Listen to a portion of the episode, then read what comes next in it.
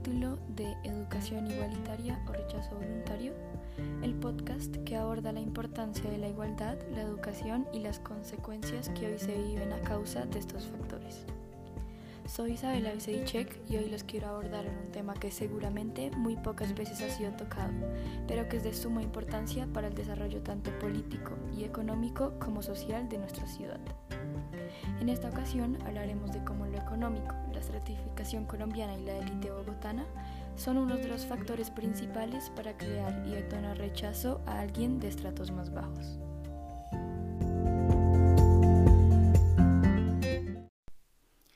Empecemos aclarando un poco el contexto. En el ensayo de M. Villegas y L. López, titulado Educación, Desigualdad e Inmovilidad Social en Bogotá 2011, se habla de la historia de la educación en Colombia como un progreso interrumpido desde 1957. Se habla de la división de la educación básica no solo por clases sociales, es decir, que los ricos y los pobres envían a sus hijos a colegios diferentes, sino que los ricos reciben una educación de mejor calidad que la de los pobres, cuya puerta de salida por ende es más grande. Teniendo esto en cuenta y para acercarnos más hacia el tema de este capítulo, un aspecto clave es la importancia del nivel socioeconómico en la sociedad bogotana y su efecto en la educación. Estaríamos hablando entonces de estratos entre 1 y 6, que son los establecidos en el país. El 77% de los estudiantes de estrato 1 y solo el 0,8% de los estudiantes de estrato 6 asisten a colegios del sector público, por lo cual es evidente la desigualdad educativa que se recibe dependiendo de las oportunidades económicas que cada familia tiene.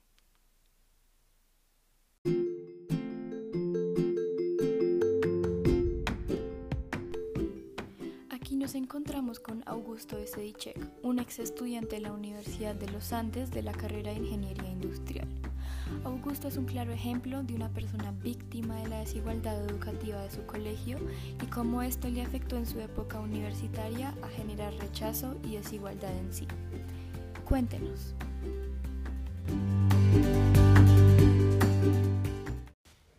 En tu época universitaria y teniendo en cuenta tu educación pasada, ¿Cómo pudiste presentar y sentir un rechazo a partir de tu condición económica y social? Bueno, pues primero te cuento que yo salí de un colegio que se llamaba el Miguel Antonio Caro, un colegio de clase mm, media baja. Mis papás no tenían, digamos, más recursos para, para que yo pudiera estudiar en otro mejor colegio era un colegio que no era bilingüe, era un colegio, eh, tenía cosas buenas porque era campestre, era un colegio en la calle 250 con autopista, lo cual pues era muy chévere porque era campestre, era un colegio masculino, y, pero también era un colegio de muchos estudiantes, el total del colegio eran 1200, 1300 estudiantes, por curso éramos 50 personas, ¿sí? Y, y pues eh, terminé allí porque el rector eh, había sido profesor de mi papá y entonces pues digamos que, que me dieron la facilidad de estar en ese colegio y pues no era tan costoso y mis papás podíamos pagarlo. Eh, yo siempre fui el, primero, segundo, los primeros alumnos de cada curso. Era como el alumno, eh, para mis papás el alumno estrella, me iba súper bien, siempre estaba en los primeros lugares, me gustaba estudiar. Em, y en ese momento mi papá tuvo la oportunidad de, ya tenía algunos recursos y darme la oportunidad de que entrara a la Universidad de los Andes que en ese momento pues y sigue siendo una de las universidades más costosas y, y pues de, de, de, gente pues con mucho dinero. Cuando yo entré entonces, volviendo a tu pregunta, ¿sí?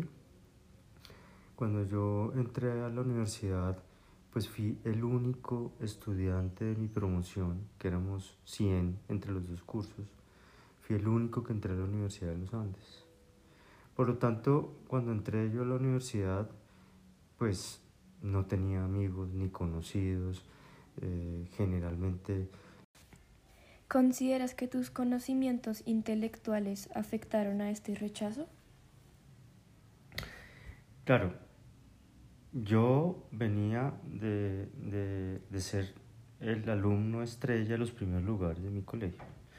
Y cuando entré en, los, en los primer, el primer semestre, yo estudié ingeniería mecánica en la Universidad de los Andes. Eh, a mí me iba muy bien matemáticas, en física. Y cuando entré había una materia para nivelarlo a uno en matemáticas que era precálculo.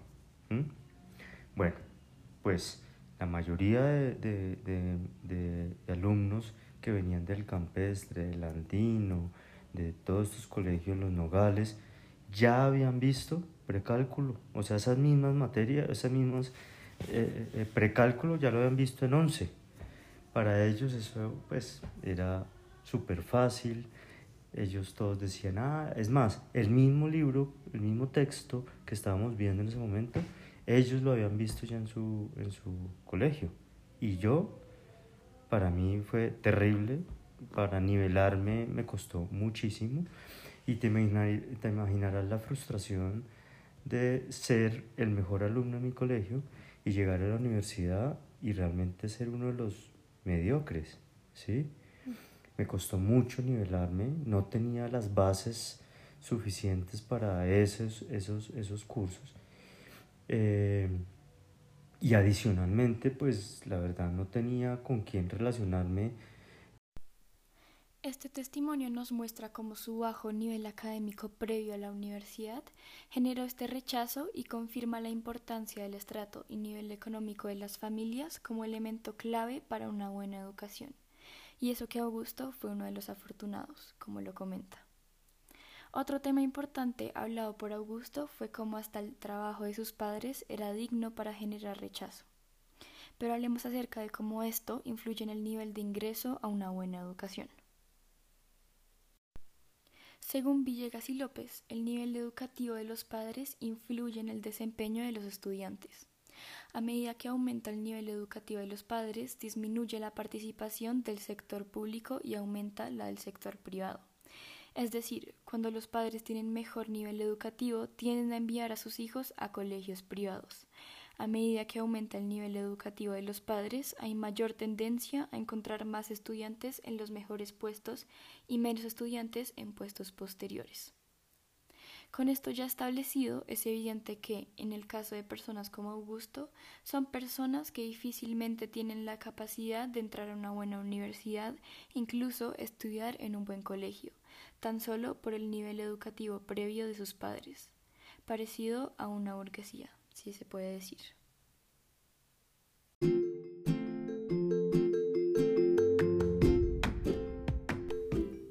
imaginaría que todo esto influyera en un rechazo, incluso en problemas psicológicos? Probablemente nadie, pero justamente por eso es importante hablar de ello. Irene Ahondano, actual psicóloga del Colegio Tilatá, nos habla de esto.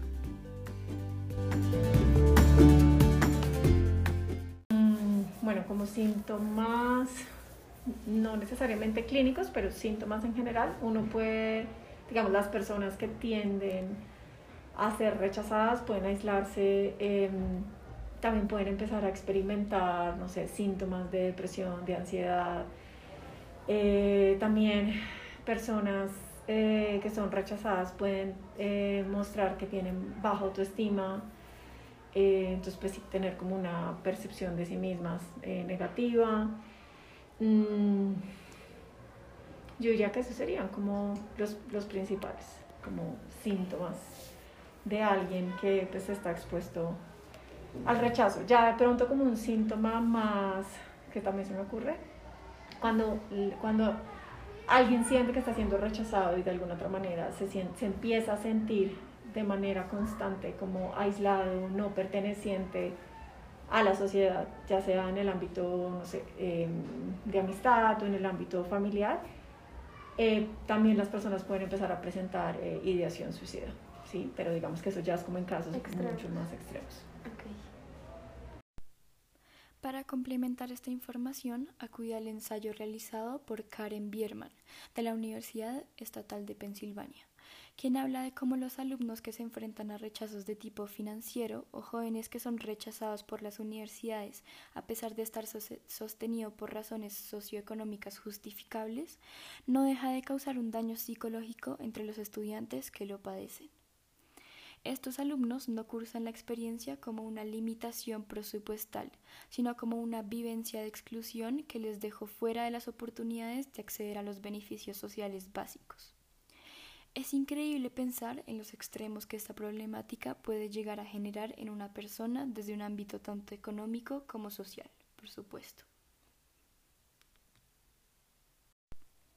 Irene también nos habla de algo muy interesante y son los llamados factores protectores, un término frecuente usado en la psicología para referirse a la importancia del entorno social de una persona y cómo éste puede prevenir los trastornos previamente hablados.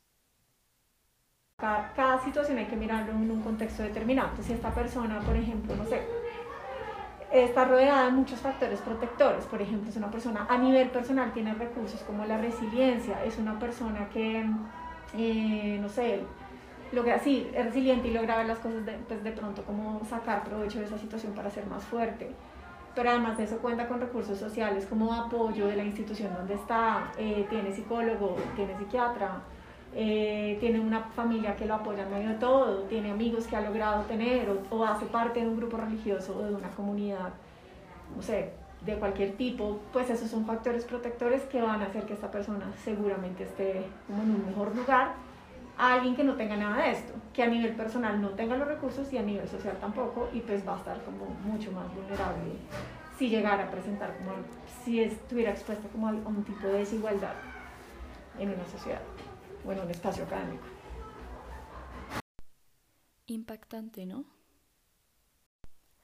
Este es uno de los temas más difíciles de solucionar e incluso de concientizar.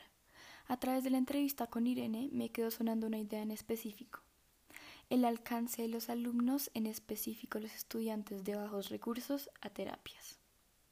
Es una solución de primera base, por decirlo de alguna manera, pero si creamos una solución consciente de la forma de la salud mental y sin tabúes para hablar de ello, el tener un fácil acceso a terapias profesionales podría ayudar a personas como Augusto o casos muchos más graves a no empeorar. Por otro lado, y con el fin de llegar más a fondo en el tema socioeconómico de la problemática y de lo que yo como estudiante podía hacer al respecto, también tuve que poner un alto para darme cuenta de todos los recursos que tengo a mi alcance y de lo que puedo hacer con ellos. Por eso que este podcast es traído a ustedes, para crear una sociedad colombiana más apersonada e informada de las problemáticas sociales vividas actualmente en el país y para crear un cambio y hacer notar lo que casi no se ve. También porque con un sentido informativo, pero al mismo tiempo cambiante, podemos crear un país más equitativo y con los recursos que no todos tenemos. Podemos crear un entorno más pensante, cambiante y activo hacia el futuro de Colombia y muchos otros lugares.